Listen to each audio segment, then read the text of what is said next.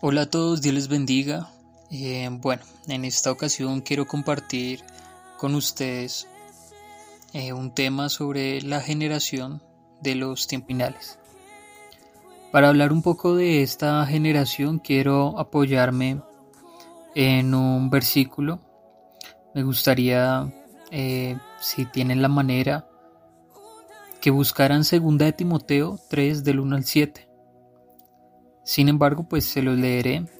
Dice, también debes saber esto, que en los postreros días vendrán tiempos peligrosos, porque habrán hombres amadores de sí mismos, avaros, vanagloriosos, soberbios, blasfemos, desobedientes a los padres, ingratos, impíos, sin afecto natural, implacables, calumniadores, intemperantes, crueles, aborrecedores de lo bueno, traidores, impetuosos, infatuados, amadores de los deleites más que de Dios, que tendrán apariencia de piedad pero negarán la eficacia de ella.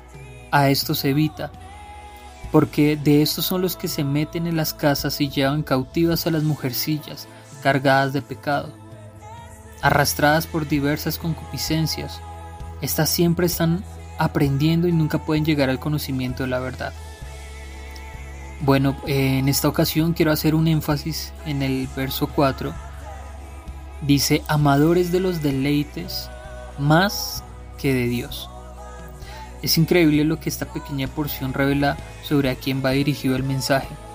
Creo que muchos hemos escuchado estos versículos y seguramente los hemos leído y al hacerlo pensamos que únicamente habla del mundo, de las personas que no conocen del Señor y lo malas que serán en los tiempos finales, o bueno, en estos tiempos. Sin embargo, hay algo que revela esta pequeña porción. Amadores de los deleites más que de Dios.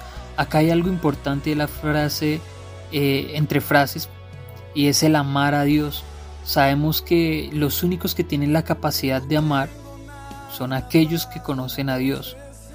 Pues está escrito en 1 Juan 4:8, el que no ama no ha conocido a Dios, porque Dios es amor. En este caso, dicho lo anterior, podemos decir que este mensaje nos revela también de cómo será la iglesia de tiempos finales. Este mensaje no solo es una advertencia para la iglesia sobre el mundo que vamos a hallar antes de la venida del Señor, sino que también es una advertencia de lo que serán muchos dentro del cuerpo de Cristo. Otra de las palabras clave que menciona este verso es amadores de los deleites. Esto representa una generación dentro del cuerpo de Cristo que está tan ocupada buscando su propia satisfacción en todo lo que pueda producirle placer, pero Dios pasará a un segundo plano, incluso a un último lugar. Insisto, esto va dirigido al pueblo de Dios, porque cuando se habla de conocer a Dios, se habla de relación, es decir, habrán creyentes que conocieron a Dios, que le buscaban, se ocupaban de conocerle y amarle, pero su corazón se desvió tras otras cosas que ahora ocupan el lugar que antes tenía el Señor en sus corazones.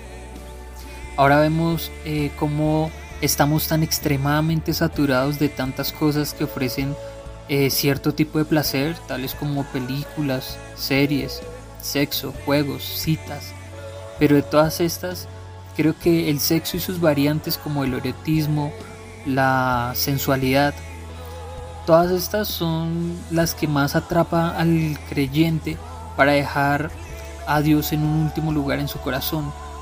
Los tiempos en los que estamos exigen cada vez más un carácter radical para mantenerse firme en lo que creemos que es bueno delante de Dios, pero también como pueblo o como iglesia demandamos gracia y misericordia para todos aquellos que aún amando al Señor caen en pecados de índole sexual por querer deleitar sus sentidos eh, y su carne por un momento. A veces consideramos que un poco de algo no es malo siempre y cuando solo sea un pequeño vistazo, quizás un poco de pornografía o quizás un poco de coqueteo quizás solo unas pocas caricias, quizás solo unas pocas miradas o palabras. Y en algo tan pequeño que se considera inofensivo, poco a poco te darás cuenta cómo vas ligando tu alma a ese deseo. Y lo que en un principio considerabas que podías controlar, ahora te tienes sometido o sometida al pecado, a la indignidad, a la culpa, tanto que ahora por vergüenza y culpa ya no te atreves a buscar al Señor. Esto puede suceder en el mejor de los casos. Y digo en el mejor de los casos porque al menos el que llegues a sentir algo de culpa o indignidad eh, o al menos algo de remordimiento, esto es una pequeña muestra de que pese a todo, pese a, tu falla o al pecado, aún te importa qué piensa Dios sobre el asunto. Y el sentimiento que tienes de que le fallaste da la esperanza de una futura reconciliación con el Señor. Pero no en todos los casos sucede esto. Hay casos en los cuales hay una exposición y un excesivo consumo de este tipo de placeres, que la conciencia se llega a cauterizar. Es decir, si en algunos casos la gente siente culpa y está triste por fallarle al Señor, en otros casos como este que estoy mencionando, se pierde absolutamente todo tipo de sentimiento que dé importancia a lo que Dios piense sobre el asunto, sobre la situación y sobre cómo tú te ves delante de Dios. Es decir, ya no te interesa eh, verte eh, santo, por decirlo así, delante de Dios o mantener una buena imagen quizás delante del Señor. Ya todo esto pasa a último lugar. Ya no es importante. En otras palabras, Dios no tiene ni voz ni voto, ni importancia alguna en las decisiones que tomas. Dicho más claramente, el Señor deja de ser importante, ya no es valioso para ti. Y todo suele empezar por un poco de placer. Pero dice el Señor, un poco de levadura leuda toda la masa. No sé cuál sea pues tu posición en este momento. No sé si te encuentras dentro de los primeros que quizás sienten algo de, remordimiento. Eh, tampoco sé cuál pueda ser aquel placer que amas tanto, por el cual estás dejando de lado lo que debería ser tu primer amor. Muchos enseñan que el primer amor hace referencia a la primera vez que conoces del Señor y estás enamorado o enamorada de Él y quieres conocerle y estar siempre allí. Esto lo comparan como cuando uno se enamora por primera vez de alguien y la experiencia que esto tiene de sentir cosas quizás eh, nunca antes experimentadas, las famosas mariposas en el estómago, la alegría de ver a la persona que, te gusta, pero eh, es esto, no sé, quizás lo que hace referencia em, en, en, los púlpitos o en varias enseñanzas, pero no es así. Realmente el contexto, lo que quiere decir la palabra de, de primer amor, no habla de, de una vivencia, de una experiencia, sino que habla de una posición. Es decir, no se habla de la primera vez que conociste al Señor y lo que sentiste, sino de la posición que debe ocupar en tu vida, y esta posición debe ser el primer lugar. Como está escrito, ese es el mandamiento más grande. Amarás al Señor tu Dios con toda tu mente, con todo tu corazón y con toda tu alma.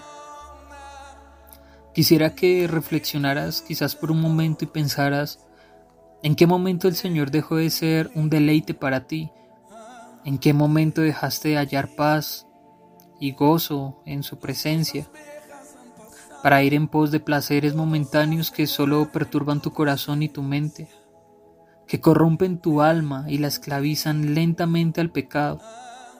A veces es difícil escoger regresar al Señor y buscar su perdón y misericordia cuando te sientes culpable, incluso cuando llegas a sentir indignidad de, acercarte a Él, pero es necesario que lo hagas. Y si estás dentro de este grupo de personas que se sienten arrinconados, desanimados, tristes, cargados por las luchas que tienen constantemente, entonces toma la decisión de volver al Señor. Pues donde abunda la maldad, sobreabunda la gracia. Quiero decirte que hay misericordia para ti hoy, que Él quiere restaurarte y perdonar tus pecados, y quiere verte libre de toda carga y atadura, pero tu libertad está a la distancia de una decisión Vuélvete al Señor, el cual será amplio en perdonar. Así que acerquémonos confiadamente al trono de la gracia para hallar gracia para el oportuno socorro. Y si eres del segundo grupo de aquellos que ya no les interesa en absoluto lo que Dios piense de ti, ni cómo tú te veas delante de Él, para ti también hay una segunda oportunidad, pero debes tomar la decisión de volver. No endurezcas tu corazón como quizás lo has hecho hasta el momento. Al hacerlo, solo te harás daño a ti mismo. Busca al Señor mientras pueda ser hallado, porque vendrán tiempos donde, aunque clamen con todo su corazón y desespero, ya no le hallarán. Por tanto, como dice el Espíritu Santo, si oyeres hoy su voz, no endurezcas tu corazón.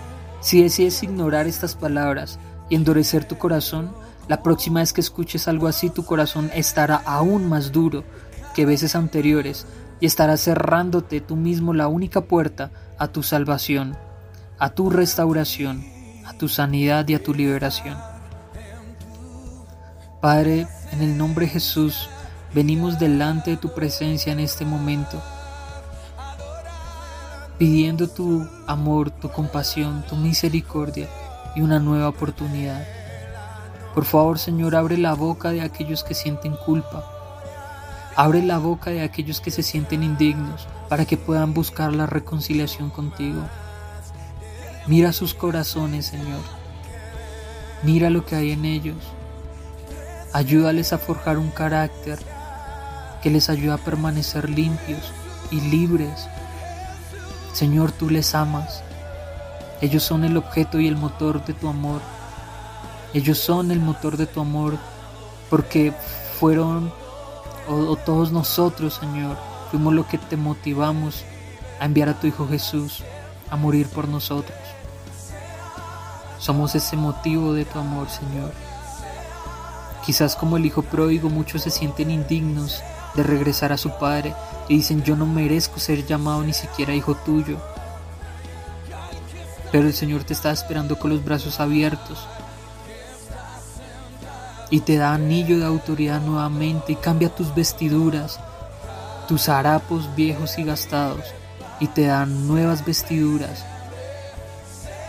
En el nombre de Jesús declaramos victoria sobre tu vida, paz, gozo, restauración, bendición y sobre todo reconciliación.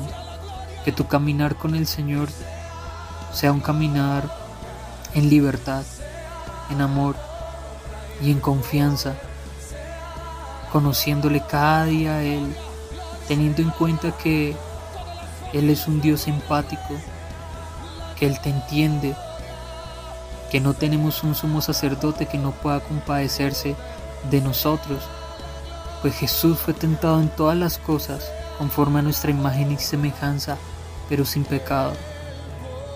Confíen, confíen en Él y entreguen sus cargas. Libera tu corazón de la culpa